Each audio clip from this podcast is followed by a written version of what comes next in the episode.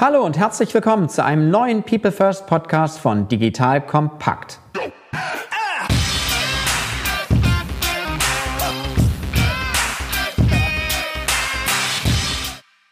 Mein Name ist Matthias Weigert und ich bin Geschäftsführer der Unternehmerschmiede. Die Unternehmerschmiede unterstützt Unternehmen dabei, digitale Innovationen erfolgreich umzusetzen, indem wir die richtigen Teams gewinnen und schmieden. Das heißt vor allem erfolgreich machen. Wenn dieses Thema auch für euch interessant ist, kommt gerne über LinkedIn direkt auf mich zu. In unserem Podcast People First geht es um das Thema Mensch in der digitalen Welt. Heute sprechen wir über ein spannendes Thema. Es ist ein anderes als die, die wir bisher aufgezeichnet haben. Es geht um ein Thema, das alles andere als ein digitales ist. Ganz im Gegenteil, es ist ein analoges Thema und dennoch hat es viel mit der digitalen Welt zu tun. Aus diesem Grund möchte ich euch ein wenig mehr Kontext geben. Es geht um den digitalen Entzug, den Digital Detox. Es geht darum, wieder, wie es mein heutiger Gesprächspartner formulierte, den Weg zu sich selbst zu finden. Dabei hilft eine einzigartige Kombination von Mensch und Tier. Heute spreche ich mit Hendrik Stachnau, einem der erfolgreichsten Schlittenhundeführer der Welt. Mit seinem Unternehmen Voice of Nature öffnet Hendrik der Welt wieder die Augen für das Traditionelle. Er veranstaltet Schlittenhundetouren in Schweden. Viele der Teilnehmer suchen die Entschleunigung aus dem immer stressiger werdenden Alltag. Dieses dieses kommt nicht zuletzt auch durch den krassen Anstieg an digitalen Verhaltensweisen.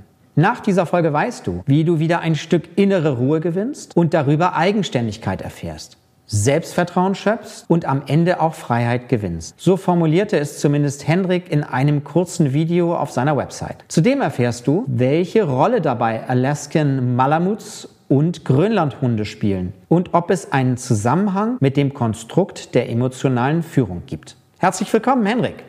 Ja, danke schön. Hallo. Bevor wir auf die von dir gegründete Firma Voice of Nature kommen, möchte ich dich bitten, dich kurz persönlich vorzustellen. Was hat dich geprägt, was am Ende dafür geführt hat, was du heute machst? Ja, es ist schon eine recht lange Geschichte, aber eigentlich ging es schon in meiner Kindheit los. Also ich bin ganz normal in Hamburg groß geworden und habe Tennis, Hockey gespielt, sag mal ganz normales Leben geführt. Ja, meine Eltern hatten immer relativ viel Tiere und dann haben wir uns oder meine Eltern haben sich einen Alaskan Malamut angeschafft, als ich neun Jahre alt war. Habe ich angefangen mit dem zu arbeiten, den zu trainieren und dann auch das erste Mal vor einen Schlitten zu spannen. Und dann ist so der Virus entfacht. Schneller, höher, weiter bin ich mit 13 mein erstes Schlittenhunderennen gefahren in der Erwachsenenklasse. Mit 15 dann schon deutscher Meister geworden. Wollte das Ganze eben vertiefen. Habe dann mit 18 das Ganze schon übernommen. Meine Eltern hatten acht Alaskan Malamuts. Sieben davon haben sie mir dann überschrieben, weil sie wollten das Ganze nicht mehr so weiterziehen. Ich wollte zu den größten Schlittenhunderennen der Welt, auf jeden Fall langfristig. Und dafür brauchte ich mehr Hunde und musste das weiter ausbauen. Ich habe dann letztendlich aus den sieben Hunden mehr gemacht, habe mit einer deutschen Hundefuttermarke zusammengearbeitet, die mich voll gesponsert hat. Im Studium bin rausgezogen aus Hamburg, habe vier Jahre auch ohne Strom in so einem Eselstall gewohnt, die Zucht entwickelt, nebenbei BWL studiert mit einem Schwerpunkt Personalführung und bin fünf Winter in der schwedischen Wildnis, habe ich in einer 14 Quadratmeter Hütte ohne Strom, ohne alles gelebt, mit vier Zentimeter dicken Wänden, wo man jede Nacht die gleiche Temperatur hat wie draußen. Und so meine Selbsterfahrungstrips gemacht. Daraufhin mich eben sehr intensiv mit emotionaler Führung beschäftigt, das Voice of Nature Konzept entwickelt und angefangen mit Gruppen zu arbeiten in Extremsituationen. In der totalen Wildnis oben in Schweden ein Camp aufgebaut. Eine Woche lang jeden Tag nur zwei Stunden schlafen. Ansonsten draußen bei 30 bis 50 Grad minus in der Wildnis zu sein, sich bewegen zu müssen, um seinen Kreislauf im Gang zu halten. In Schneesturm zu sein bis zu 140 km/h überhalb der Baumgrenze. Es bringt natürlich nichts daran, meine Grenzerfahrung jetzt auf die anderen wortwörtlich zu übertragen. Es geht darum, Menschen an ihre Grenzbereiche zu bringen. Dort mache ich eben seit über zehn Jahren Veranstaltungen mit Gruppen in der schwedischen Wildnis, wo es darum geht, die Menschen an ihre Grenzbereiche zu bringen und wirklich in die Menschen reinzukommen, bei ihnen Effekte zu erzielen, die sie im Leben weiterbringen. Und seit zehn Jahren arbeite ich eben intensiv mit Gruppen in Extremerfahrung, mit meinem Unternehmen Voice of Nature, mit den Schlittenhunden, den Grönlandhunden, den Alaska Malamuts, die als Konfrontationspartner letztendlich dienen, die Menschen dichter an sich selbst ranbringen. Tiere können nicht lügen, sage ich immer. Wenn man mit diesen Tieren arbeitet, kriegt man ein sehr schnelles Feedback über sich selbst. Und man spürt es letztendlich, weil das Tier einem das signalisiert. Und die sind nicht dressiert, sondern die machen das eigenständig. Und das bewirkt wiederum Selbstreflexion und dass man schneller in den Prozess geht. Und ja, das Ziel ist natürlich, diese Fähigkeiten mit in den Alltag zu nehmen, wenn man letztendlich vier Tage bei mir oben war, mit einem Lächeln wieder rauszukommen. Das ist immer das Ziel, auf das Leben ja mit einem Lächeln zuzugehen, mehr in sich zu ruhen, mehr Freiheit zu fühlen, sich von Ängsten nicht so stark beeinträchtigen zu lassen und das Leben auf sich wirken zu lassen, sich zu trauen, das Leben zu leben, auch wenn es nicht gewiss ungewiss ist. Das ist eben so, dass wir von der Evolution da eigentlich zu gezwungen wurden, weil früher war das Leben nicht planbar, nur zu gewissen Bereichen. Und auch heute ist es ja immer noch so. Wir merken das ja, wie wir immer wieder mit neuen Herausforderungen konfrontiert werden. Aber man muss das Lächeln auf den Lippen behalten, um effektiv zu bleiben und den besten Weg zu finden, weil sonst leben wir uns, gehen auch ja nicht mehr fröhlich durchs Leben, treffen auch die falschen Entscheidungen. Und das ist so die Quintessenz auch meiner Veranstaltung, um diese Freiheit in den Menschen zurückzubringen, ja auch die Lebensfreude, die letztendlich damit einhergeht. Wie kann ich mir das vorstellen? Du sprichst ja von ganz vielen Tieren auch. Sind die permanent bei dir oder leben die dann in Schweden? Wie funktioniert das so? Genau, ich habe das eben so Stück für Stück aufgebaut. Mit Anfang 20 hatte ich dann so 15 bis 20 Schlittenhunde, also die Alaska Malamuts und Grönlandhunde und habe sie dann immer zwischen Deutschland und Schweden hinher transportiert. Im Winter war ich in Schweden, habe da in meiner 14 Quadratmeter Hütte mit denen oder ich selbst in der Hütte und die draußen gewohnt und habe mich auf diese extremen Rennen vorbereitet und bin die extremen Rennen gefahren. Und im Sommer war ich in Deutschland und habe BWL studiert und habe das so immer hin und her gepaart. Dann sind es aber irgendwann immer mehr geworden und dann habe ich die Hundewelt nach Schweden verlagert und auch nicht mehr hin und her transportiert. Wenn man über 60 Hunde hat, ist das irgendwann logistisch auch eine Herausforderung. Und die Tiere haben es natürlich auch dann besser, wenn sie durchgehend in Schweden sind, vom Platz her und von den Trainingsbedingungen. Ja, ich bin so, dass ich eben mein Camp dort oben habe, aber trotzdem sehr viel unterwegs bin. Habe eben sehr viel Zeit dort oben natürlich verbracht, bin viel in Hamburg, aber fliege auch hin und her und habe ein Team, was eben mich unterstützt. Also das habe ich mir eben über die Jahre aufgebaut. Vom Einzelkämpfer macht ja keiner ewig. Wir eben im Team das Ganze bewältigen und uns weiterentwickeln. Ihr Lieben, hier ist Joel von Digital Kompakt und heute gibt es einen Hörtipp von unserem Partner Red Bull. Die bringen nämlich jeden Montag die Innovator Sessions, den Podcast zum Magazin Innovator bei The Red Bulleter. So, und was erwartet euch dort? Menschen, die unsere Welt neu erfinden, haben Stärken, von denen jeder lernen kann, wenn man sie nur danach fragt. Und in diesem Podcast sprechen Gründer, Forscher, Sportler und Musiker über die innovativen Rezepte hinter ihrem Erfolg. Von smarten Strategien für mehr Produktivität, über Innovationskraft bis zur nachhaltigen Geldanlage. Das Besondere, jeder Gast bringt drei Tipps mit, was jeder Hörer von seinem Rezept lernen kann. In einer Zusatzfolge verraten die Gäste ihre wichtigsten Werkzeuge und Inspirationsquellen, vom Buch, das ihr Leben veränderte, bis zum Newsletter, den Sie immer bis zu Ende lesen. Innovator Sessions erscheint immer montags, pro Gast zunächst die Haupt- und eine Woche später die Zusatzfolge. Gäste sind beispielsweise Laufschuhpionier David Allemann, das ist der Gründer von On Running, die Finanzpionierin Aya Jaff und Artnight-Gründerin Amy Carstensen. Wenn du auch von Pionieren lernen möchtest, kannst du die Innovator Sessions für dich als unterhaltsames Learning-Tool für Job und Alltag entdecken, indem du auf folgende Weiterleitung gehst: digitalkompakt.de slash Innovator. Natürlich verlinke ich dir es auch in den Show Notes und alle Sponsoren findest du immer auch auf unserer Sponsorenseite unter digitalkompakt.de slash Sponsoren.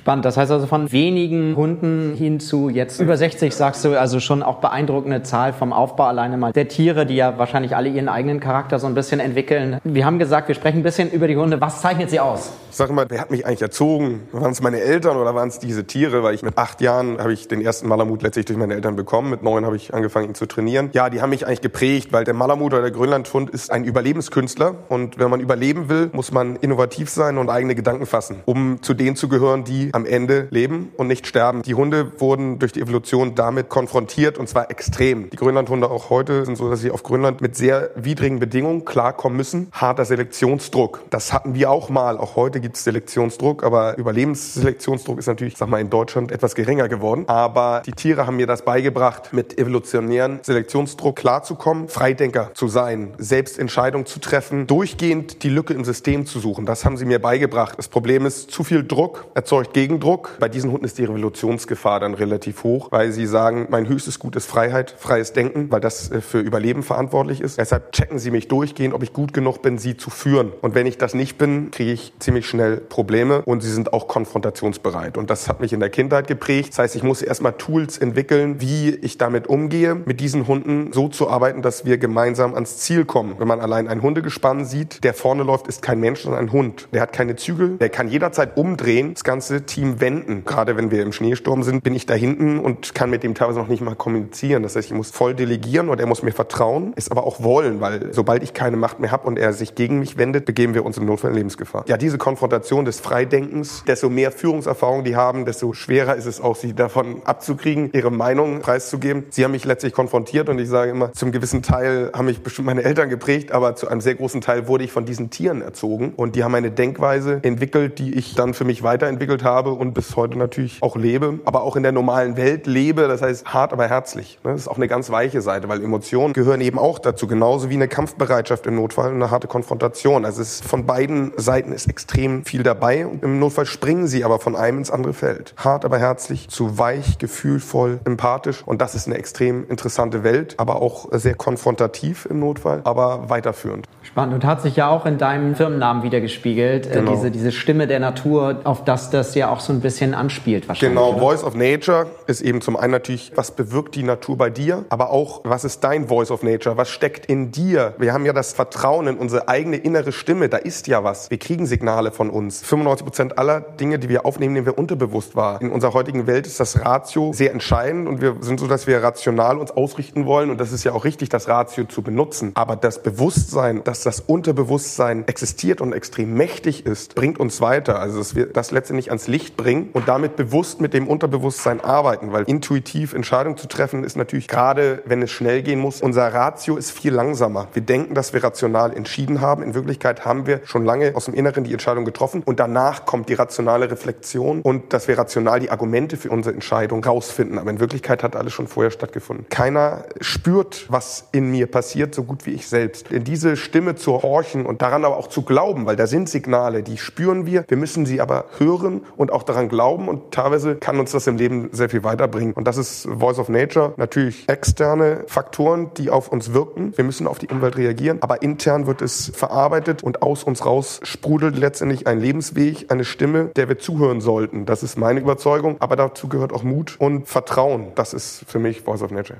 Perfekt. Jetzt kommen wir noch mal ein bisschen mehr zu Voice of Nature. Wir haben gesagt, Digital Detox. Was lassen die Teilnehmer schnell zurück aus ihrer Welt, aus der sie kommen? Und was sind vielleicht auch Dinge, die sie so ein bisschen, die so kniffliger sind, Verhaltensweisen, die sie bei dir vielleicht auch erst entlernen müssen? Gibt es da Beispiele? Ja, ich meine, ich bin so, dass ich jetzt kein Freund des Zwangs bin, das Handy einfach mal auszumachen. Das Gute, wir haben oft natürlich auch kein Netz das, oder im Notfall auch keinen Strom. Das mache ich auch bei meinen Rennen, dass ich mich völlig befreie von allen externen Einflüssen, auch Informationen weil das im Notfall auch Energie zieht, weil ich mich damit beschäftige. Ab und an ist es auch mal wichtig, sich mit dem Inneren zu beschäftigen und was mit uns selbst eigentlich passiert. Von der Evolution her wurden wir immer zur Selbstkonfrontation letztendlich gezwungen, weil es immer Phasen der Ruhe gab. Heutzutage ist es natürlich so, wenn wir Phasen der Ruhe haben, kommt Facebook, Instagram, externe Informationsquellen, die auf uns einwirken, die natürlich auch schön sind und entspannt sind, dass wir uns damit beschäftigen. Aber wir beschäftigen uns damit weniger mit dem, was in uns selbst eigentlich passiert, sondern immer wieder mit externen Informationsquellen, die uns von uns selbst auch ablenken. Nichts tun, wirklich nichts tun, machen wir ja kaum noch. Weil selbst wenn wir nichts tun, Langeweile ist eigentlich gesund. Einfach mal dem Wind zu horchen, aus dem Fenster zu gucken, im Notfall ruhig mal die Decke anzustarren. Dann geht es ja erst los, dass wir eigentlich mal gucken, was passiert eigentlich gerade mit mir? Was denke ich über mich selbst? Wie fühle ich mich eigentlich? Was will ich eigentlich? Und diese Prozesse überhaupt mal in Gang zu bringen, loslassen, ausmachen, mich aufs Hier und Jetzt besinnen, Ruhe in mir selbst aufkommen lassen. Das versuche ich auf jeden Fall zu bewirken. Meistens passiert es aber auch von alleine, weil die Menschen auch von Atmosphäre nicht lösen können. Wenn du ein Feuer vor dir hast, was durchgehend flackert, irgendwann kommt die Ruhe von alleine in dich rein. Du kannst dich dann irgendwann auch nicht mehr so ganz davon entziehen. Das ist auf jeden Fall so, dass ich natürlich diese Tools auch nutze, um die Menschen mal ein bisschen auf sich selbst zu beziehen. Spannend. Ich würde jetzt gerne so ein bisschen auf das Thema Mensch und Team kommen, weil du ja schon viele Aspekte da angesprochen hast. So das Thema, was mir in den Sinn kommt, ist sehr schnell Führung. Und das hast du ja auf der einen Seite beschrieben als ein sehr traditionelles Bild, wo man sagt, es braucht eine Person, die das Ganze antreibt. Und du hast auch in den Tieren Tieren ja ein Leittier sozusagen. Das ist nicht das stärkste Tier, sondern das Tier, das am intelligentesten ist, in der Lage ist, eben auch mit verschiedenen Situationen wahrscheinlich umzugehen, erfahren ist. Wie lassen sich diese Erfahrungen auf die Inhalte transportieren, die du in Richtung Führung vermittelst? Das würde mich interessieren. Genau. Also ich habe ja erstmal angefangen, das Führungsverhalten an Naturtieren einfach zu beobachten. In meiner Kindheit, in der Jugend und habe dann eben große Rudel gehabt, siebener, achter Rudel, die gut geführt haben oder nicht gut geführt haben. Nicht gut führen heißt im Notfall getötet werden. Gut führen heißt lange zu leben, letztendlich sein Einflussgebiet zu erweitern. Das heißt, immer eine Top-Führung kann dann eben größere Teams auch führen, was natürlich voraussetzt, zu delegieren. Wenn man nicht delegieren kann, kann man nicht große Teams führen, weil erstens nicht alle Fähigkeiten in einer Person vereint sind, nur im Team letztendlich alles abgedeckt wird. Das habe ich aber an den Tieren für mich erstmal erkannt. Kurze, wie delegiert so ein Hund? Woran erkennst du, dass das delegiert wird? Ja, ich habe zum Beispiel eine Top-Leithündin gehabt, also ist bei den Hunden wie bei Menschen ja auch. Die Führungsperson kann männlich wie weiblich sein. Sie muss gewisse Fähigkeiten vereinen und es liegt nicht nur daran, daran, ob sie körperlich stark ist, sondern es ist eben viel Kopfsache. Ich habe starke männliche und weibliche Führungspersonen letztendlich auch in den Rudeln gehabt und mir fällt gerade eine Hündin ein, ja, es geschafft hat, zehn Tiere zu führen, was einem intensiven Hunderudel sehr viel ist. Sie hat es eben geschafft, Führungsebenen einzubauen. Sie hatte letztendlich ihre älteste Tochter, top zweiten Mann ausgebildet. Bei den Hunden war es sogar so extrem, dass sie sich selbst nicht fortgepflanzt hat. Hat sich letztendlich um ihre Geschwister gekümmert. Dadurch war die Bindung extrem stark, hat aber extrem viel Freiräume gehabt. Ihre Mutter hat dann als nächstes analysiert, was geht da drunter, weil da kam ja ihre Enkelin zum Beispiel auf. War ja ähnlich gestrickt wie sie selbst. Und dann hat sie eben auch für sich gespürt, ich muss ihr Verantwortung und ein Spielfeld geben. Wenn ich ihr kein Spielfeld gebe, selbst Raum, um sich zu entfalten, wird sie nach oben gucken. Und sie ist auch weitaus jünger, das heißt, sie wird mich irgendwann angreifen. Das heißt, sie hat ihr ein Spielfeld, was sie auslastet, gegeben, wo sie aber ihre Fähigkeiten auch entsprechend umsetzen kann, was sie befriedigt. Da ist ein Genstamm letztendlich bei den Hunden, der eben weiter entfernt ist, den musste sie führen. Also zwei weitere Hündinnen, die unter ihr waren, die kompliziert zu führen waren. Ihre Oma hat letztendlich immer mal gesagt, das machst du super gut. Sie hat dann gesagt, ja, ich mach das super gut.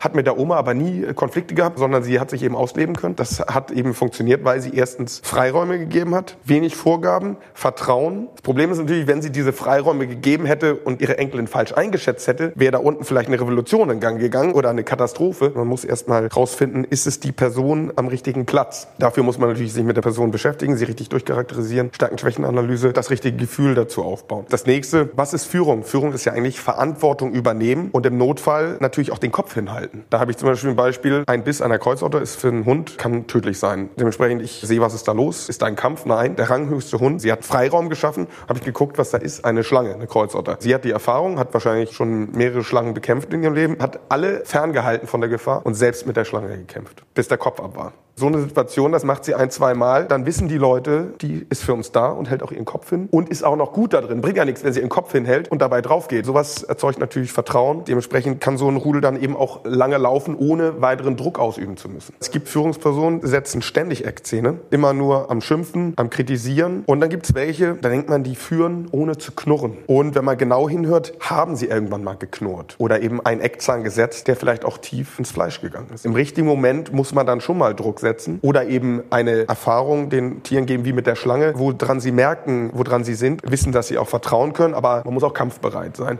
Gute Führungspersönlichkeiten setzen selten, aber sehr gezielt Eckzähne und dann auch mit einem gewissen Druck. Schlechte Führungspersonen setzen ständig Eckzähne, bis nicht mehr zugehört wird oder eine Revolution kommt, weil das Team besteht ja meistens nicht aus einer Person. Wenn sich das Team zusammentut, ist es im Notfall immer stärker als die Führungsperson. Es kommt letztendlich so, wenn sich fünf zusammentun und gegen einen kämpfen, verliert der eine, der kann dann noch so gut sein. Ich sage immer, mach deinen Mantel selbst auf, weil Leute fragen, ja, da sind so überall interne Konflikte und es wird nicht offen geredet. Ich so, was machst du denn? Red über deine Schwächen und die Menschen werden sie auch letztendlich sich öffnen, weil jeder Mensch hat Schwächen und danach kannst du auch ganz klar deine Stärken kommunizieren, selbstbewusst, ohne arrogant zu wirken. Ja, diese Mischung habe ich erstmal bei Tieren erkannt und seit über zehn Jahren eben immer wieder in den menschlichen Teams dann eben wiedergefunden.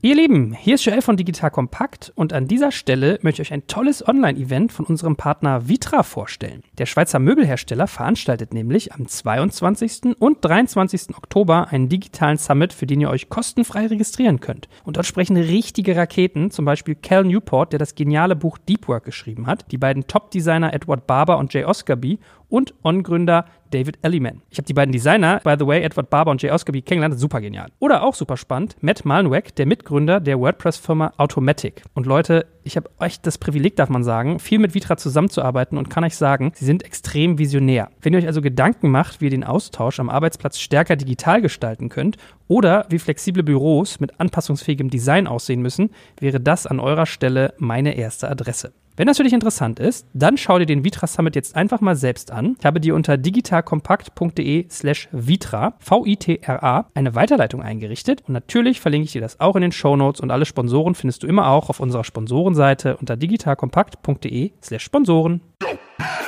Ich finde es total beeindruckend, mit welcher Passion und Leidenschaft und leider können dich die Hörerinnen und Hörer nicht sehen. Auch spannend, dass du wieder zurücktransportierst in Richtung Führungsspanne, Führungsspanne im Team. Was ist eigentlich so eine ideale Spanne? Das Thema Führen mit Beispielen, auch zu zeigen, wie Erfahrungen weitergegeben werden. Also das ist ja ganz viel auch Transport. Welche Rolle spielen Werte? Du hast eben ja auch dieses Thema eher traditionelle Führung mit den Eckzähne setzen, wenn wir das auf die digitale Welt übertragen und viele reden von Co-Kreation, von offenen Gemeinschaft. Wie wie würdest du das übertragen? Gibt es zu diesen neuen Führungskonzepten auch irgendwo einen Bezug, wo man so ein bisschen feststellt, so dieses klassisch hierarchische Modell hast du ja eben auch schon beschrieben, ist es nicht. Irgendwas dazwischen. Da vor allen Dingen in Richtung Werte, des Wertegerüst, das würde mich nochmal faszinieren. Ja. Man muss ja dann irgendwann loslassen, die Teammitglieder selbst agieren lassen. Ich denke mal, dass man alles online hinkriegt. Bei Kommunikation ist natürlich so, dass sie in der Grundfassung aus vielen Bereichen besteht. Das heißt auch dem Miteinander von Menschen. Aber wenn man es geschafft hat, erstmal ein Wertesystem aufzubauen durch natürlich auch reale Kontakte, ist es so, dass das natürlich weiter wirkt und man es in der gesamten Organisation auch kommunizieren kann. Es muss natürlich einfach aufgebaut sein. Dann kann es natürlich weiter ausgebreitet werden. Grundsätzlich ist es natürlich so, dass Kontrolle eben nur bedingt möglich ist und auch nur auf kleinen Gruppen. Am besten, wenn man eben ständig sie überwacht. Was aber natürlich langfristig nicht zu Erfolg führt. Überwachung ist kein Prinzip, was Leute glücklich macht. Das heißt, man muss sie freilassen, natürlich im Austausch bleiben. Das heißt, man muss das Base erstmal in einer persönlichen Beziehung schaffen und dann die Menschen so freilassen wie möglich. Also in der heutigen Welt, dadurch, dass wir eben digital vernetzt sind, aber teilweise im Homeoffice oder sonst wo auf dieser Welt uns dann auch nicht mehr sehen. Das heißt, die Werte, die einen verbunden haben, einfach erhalten und dann letztendlich die Menschen wieder freilässt lässt und darauf vertrauen kann, dass sie nach diesen Werten leben. Also Unternehmenskultur letztendlich verinnerlichen durch Präsenzerfahrung, echte menschliche Erlebnisse, die man gemeinsam gemacht hat und dann natürlich loslässt und ohne Überwachung die Menschen agieren lässt und vertraut, dass es weitergeht. Aber Menschen arbeiten ja auch nur produktiv, wenn sie selbst gestalten können und wenn sie merken, hey, der kontrolliert mich ja gar nicht. Das ist natürlich sehr positiv in der heutigen Welt, dass wir eigentlich die Chance haben, uns Freiräume zu schaffen, eigenständig zu arbeiten. Dafür muss natürlich diese Vertrauensbasis da sein und irgendwann mal eine Unternehmenskultur kreiert worden sein, die sich im Netzwerk verbreitet, aber auch gelebt wird und verstanden wird, dass man eben mit diesen Tools arbeitet und dann eben darauf auch vertrauen kann, dass die Arbeit verrichtet wird auf dem Weg, wie das Individuum es richtig hält. Und natürlich, das Resultat wird bewertet, aber wie es letztendlich kreiert wurde, ist dann ja individuell für den Menschen sein Weg. Eine Mischung zwischen Freilassen und kreierter Unternehmenskultur, die natürlich in den Grundfesseln schon irgendwann mal auch in der persönlichen Ebene gelebt worden sein muss und verstanden worden sein muss und kommuniziert werden muss.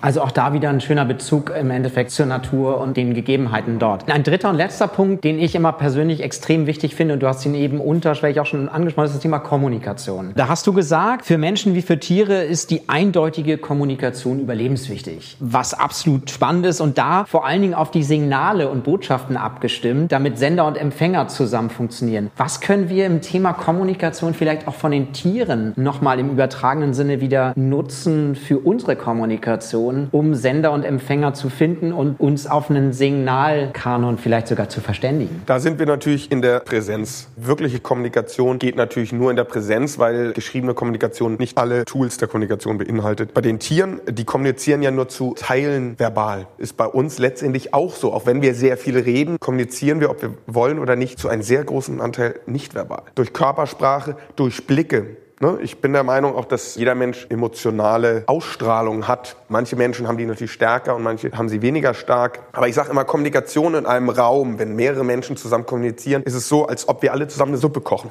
Jeder schmeißt da Gewürze rein. Am Ende schmeckt die Suppe irgendwo nach. Natürlich die Führungspersonen, die am meisten Einfluss haben, am meisten Aufmerksamkeit in einer Gruppe, schmeißen am meisten Gewürze rein. Die anderen aber auch. Aber ob die Suppe am Ende schmeckt, liegt natürlich an dem Gesamtcocktail. Kommunikation ist eben letztendlich aber auch ein emotionales Gefühl, was sich in einer Gruppe ausbreitet, was wiederum bei allen etwas bewirkt. Eben Stimmung alleine. Man weiß, Lachen steckt sich an. Es ist erwiesen, dass sich ja Emotionen ausbreiten. Das heißt, wenn zehn Leute im Raum sind, fünf oder sechs fröhlich sind, ist die Wahrscheinlichkeit, dass die anderen vier dann dann auch fröhlicher werden mit der Weile erhöht, weil sich Emotionen eben übertragen. Das ist natürlich nicht alles sichtbar. 95 Prozent der Dinge nehmen wir unterbewusst wahr. Ist eben bei der Kommunikation auch so. Und bei den Tieren ist es eben extrem, dass sie eben nur bedingt durch Geräusche kommunizieren, sondern viel sogar nur durch Blicke. Und das Gleiche mache ich eben bei den Tieren oder selbst wenn ich ein Gespann führe, selbst wenn die Tiere nach vorne gucken. Ich bin so, dass ich ganz intensiv die Tiere angucke, obwohl sie mich nicht sehen. Ich bin der Meinung, dass sie diesen Blick trotzdem spüren. Wenn man in der Straße durch die Gegend geht, guckt man sich manchmal um und man weiß gar nicht warum. Aber in Wirklichkeit bin ich der Meinung, dass es daran liegt, dass man spürt, dass ein Mensch einen beobachtet hat von hinten. Auch da spürt man, Kommunikation geht nicht nur durch reale Blicke, sondern es ist Senden von Botschaften, Emotionen, Informationsflüssen. Ich sehe es eben, wenn ich Führungsteams habe bei mir vor Ort, ich natürlich schon, auch wenn ich die Menschen nicht kenne, teilweise spüre, wer könnte hier am meisten Einfluss auf die Gruppe haben. Neulich hatte ich ein Teambuilding, 18 Leute und ich kannte sie erst kurz. Da ist immer die Frage, wer fährt zusammen einen Schlitten? Und dann kam letztlich die Führungsperson des Gesamtteams relativ schnell zu mir und sagte, wie hast du es hingekriegt, dass genau die beiden stärksten Konfliktpersonen verbunden hast zu einer Gruppe, dass die zusammenfahren? Du hast doch mit denen gar nicht geredet. Nee, ich habe von jedem zwei, drei Blicke, aber ich habe natürlich die Gruppe eine Weile beobachtet und ich sage, ja, wenn ich ehrlich bin, habe ich keine Ahnung. Es war, glaube ich, nicht nur Glück, sondern dass man eben spürt, wo sind die Harmonien, Disharmonien in einer Gruppe, unterbewusst auf einmal Entscheidungen trifft und gar nicht genau weiß, warum. Und er meinte, irre ja, dass die jetzt mal dazu gezwungen werden, ein Team zu werden, weil wenn sie es nicht werden, kommen sie nicht ans Ziel. Das ist eben, eben in der Wildnis natürlich der Fall. Wenn du nicht produktiv zusammenarbeitest, kommst du nicht ans Ziel, kriegst du nichts zu essen, kriegst du nichts zu trinken, ihr werdet Freunde oder beide schaffen es nicht. Und das ist eben natürlich auch gewisses Druckprinzip, was die Wildnis uns aufdoktroyiert, was in der heutigen Zeit teilweise auch durchaus sinnvoll ist, weil wir eben Probleme sofort angehen müssen in der Wildnis. Wenn wir hier im Alltag sind, sage ich immer, spüren wir die Probleme, aber wir können sie aufschieben, denn abends ist der Kühlschrank immer noch voll und das Bett ist auch da. Aber wenn wir das dem Menschen im Notfall nehmen, wenn ich Problembewältigung heute angehe, nicht das Problem jetzt löse, aber angehe, erreiche ich vielleicht heute Abend schon nicht mein Ziel. Ich kriege heute Abend nichts zu essen. Man wird zu einer schnelleren Konfrontation, Bewältigung gezwungen.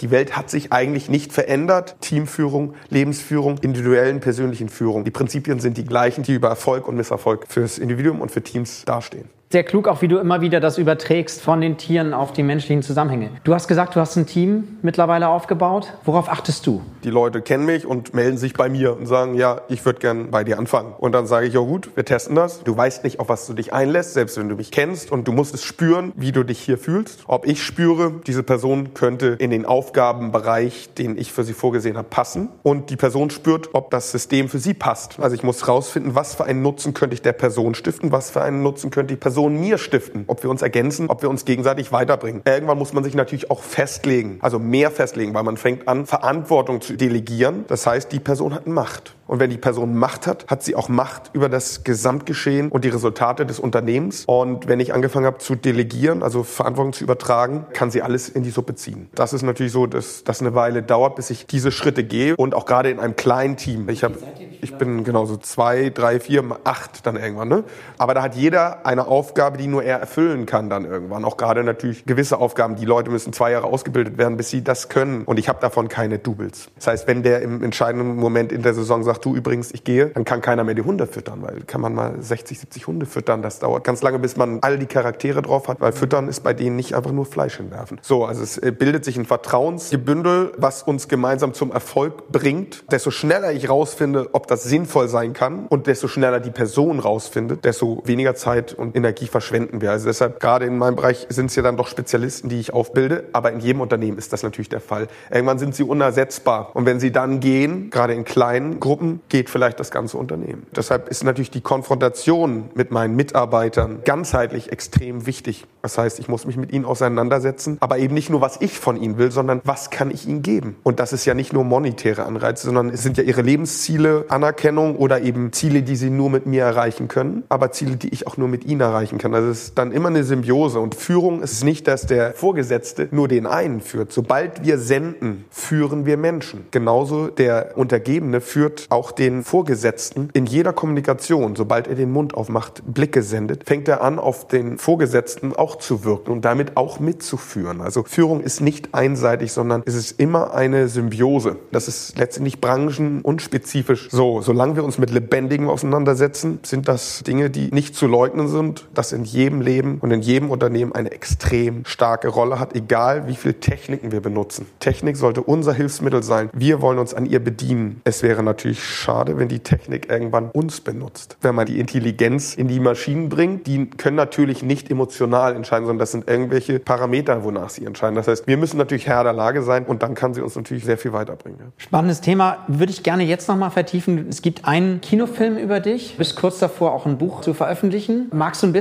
was dazu erzählen, denn du hast Ja. ganz viel, was du uns vorher begeisternd auch vermittelt hast, zusammengefasst in diesen eigentlich beiden Werken so ein bisschen. Ja, also wie um was schon, geht's? wie schon gesagt, also mein erstes Schlittenrennen bin ich mit 13 Jahren gefahren. Ich bin jetzt 37 Jahre alt. Selbst in meiner Kindheit ist die Vision gewachsen, als erster mit den Grönlandhunden und Alaska Malamuts das härteste Schlittenrennen der Welt zu fahren. Die Vision kam mit zwölf Jahren auf, als ich das erste Mal ein Buch von diesem Rennen vor mir hatte. Spielerisch habe ich davon geträumt, meinen Großeltern davon erzählt, haben gefragt, was willst du in Alaska? Ein Eskimo heiraten? Ich so, nee, damit hat das jetzt nichts zu tun. Mit zwölf Jahren denke ich nicht an heiraten. Ich habe einen Traum, den ich spielerisch, kindlich verfolgen werde. Und dann muss ich aber erstmal alle Rennen, die davor kommen, bewältigen. Also ich habe Stück für Stück die härtesten Rennen Europas bewältigt, war der Erste, der es mit diesen Urrassen geschafft hat, mit den Grönland- und Alaska Malamuts. Auch in der Schlittenhund-Szene gibt es eine Hightech-Bewegung. Das heißt, es werden moderne Schlittenhunde gezüchtet, die schneller laufen, die aber nicht mehr Allrounder sind, sondern die werden mit technischen Hilfsmitteln ausgerichtet. Das heißt, sie müssen Jacken tragen bei Kälte, haben spezielle Schuhe, dass sie noch schneller laufen, aber den Umweltbedingungen angepasst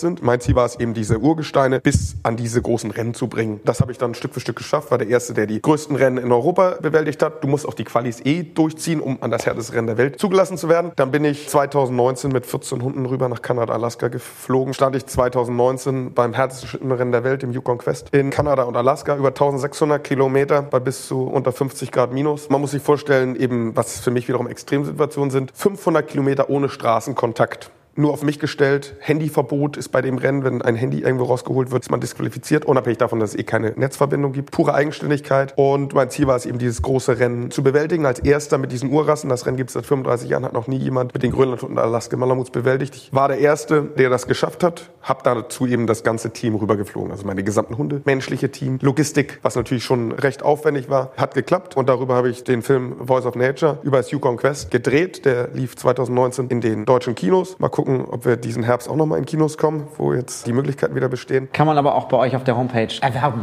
Wenn wer man Voice nicht ins Nature- Kino gehen möchte. Genau, Voice of Nature, Kinofilm einfach mal googeln. Hendrik Stach noch mal googeln. Arctic Life ist Kooperationspartner, die den auch gedreht haben. Kann man ihn schon käuflich erwerben. Da wird dieser gesamte Prozess bildlich mit schönen Aufnahmen emotional dargestellt. Die Vision Voice of Nature Goes Yukon Quest in sehr schönen Aufnahmen dargestellt und auch den gesamten Prozess, aber auch letztendlich, was bei mir da passiert ist. So, im nächsten Schritt habe ich jetzt ein Buch geschrieben, was ich dort erlebt habe, weiter verarbeitet und auch wiederum den Bezug emotionale Führung, wo ich eben schon vor 13 Jahren meine Diplomarbeit drüber geschrieben habe, letztendlich da reingebracht, weil eigentlich habe ich diese Grundwerte der emotionalen Führung gelebt die letzten 13 Jahre und bin damit mein Lebensweg gegangen und habe verarbeitet, was dieses Thema emotionale Führung in meinem Leben bewirkt hat, auch mit meinen Mitmenschen, mit meiner Arbeitswelt, meinen Teams, mit denen ich arbeite, mit meinen Teambuilding-Veranstaltungen und was passiert mit mir selbst, weil das Buch heißt Voice of Nature, ich und ich. Also es geht letztendlich viel um Selbstreflexion und das habe ich natürlich an mir selbst in diesem Buch dargestellt, an den Zielen, die ich mir gesetzt habe und auch erreicht habe, eben das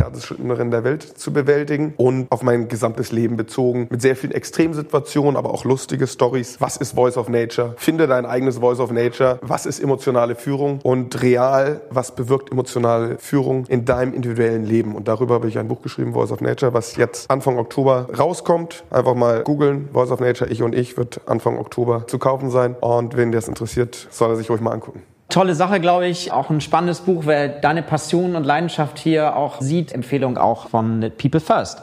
Jetzt der Abschluss. Ich frage immer, wie hältst du dich digital? Wahrscheinlich muss ich bei dir fragen, wie entschleunigst du? Aber äh, gibt es Dinge, wie bleibst du am digitalen Zeitalter, sodass du merkst, dass es nicht komplett an dir vorbeirauscht? Ich bin sehr viel unterwegs und habe natürlich immer meinen Laptop dabei. Dadurch kann ich arbeiten, wo ich möchte. Bin natürlich dann immer wieder Präsenz irgendwo, aber dadurch ist es letztendlich zu großen Teilen auch egal, wo ich mich aufhalte, ob ich in der schwedischen Wildnis bin. Klar, da brauche ich eine Internetverbindung. Oder in Hamburg City ganz normal. Diese Freiräume, die mir letztlich die Digitalisierung gibt, nutze ich genauso wie viele andere. Und das ist auch ein Luxus. Deshalb pendel ich eben viel zwischen den Welten hin und her, was mir anders eben nicht möglich wäre. Ja. Wie gehst du persönlich mit der Familiensituation um? Ist das auch etwas, woraus du Kraft schöpfst nochmal? Stelle ich mir auch spannend vor, zumindest bei dem, was du vorher beschrieben hast, wie so dein Leben pendelnd abbildet. Ja, genau. Ich habe eben drei Kinder, denen ich möglichst vielschichtig das Leben auch versuche zu präsentieren. Auf der einen Seite genauso in Extremsituationen bereits zu gehen. Mein mittlerer Sohn, der hat das erste Mal mit einer Woche draußen übernachtet, wobei er hat letztendlich in einem Mückennetz im Sommer in so einem Mückenhut geschlafen. Da war eine Woche alt. Meine drei Kinder können alle bereits Schlitten fahren. Auch schon viele Extremsituationen Situation auf ihrer Ebene bewältigt. Aber ich versuche eben Freidenkertum meinen Kindern zu präsentieren, dass sie sich trauen, das Leben auf ihre Art und Weise wahrzunehmen, zu erleben. Und ich sage immer, das Kind im Menschen sollte man eben möglichst auch nicht verlieren, auch wenn man älter wird. Und ich sehe es natürlich immer wieder in meinen Kindern, was mich ja auch beeindruckt, das Leben einfach Hier und Jetzt zu genießen und sich zu trauen, weil was bleibt Kindern anderes übrig, als jeden Tag das Leben neu zu erforschen, gerade wenn sie klein sind. Das lebe ich zum einen Teil genauso mit meinen Kindern und bin entweder Papa oder in der Welt unterwegs, auf dem Schlitten, in der Wildnis, in der Einsamkeit. Also ich versuche möglichst viele Kontraste in meinem Leben zu bündeln, weil ich dadurch natürlich eine Vielschichtigkeit von Erfahrung für mich sammeln kann und leben kann und das bringt mich eben weiter, weil ich die Vielschichtigkeit des Lebens schon auch gerne konsumiere. Super. Ein schönes Schlusswort auch. Abschließend die Frage, wie können Hörerinnen und Hörer mit dir in Kontakt treten, wenn sie das spannend finden, was du machst? Genau. Wie können wir dich erreichen? Einfach mal Hendrik Stachnau googeln, weil den Namen gibt es nur einmal auf der Welt. Oder Voice of Nature. Oder mit E-Mail und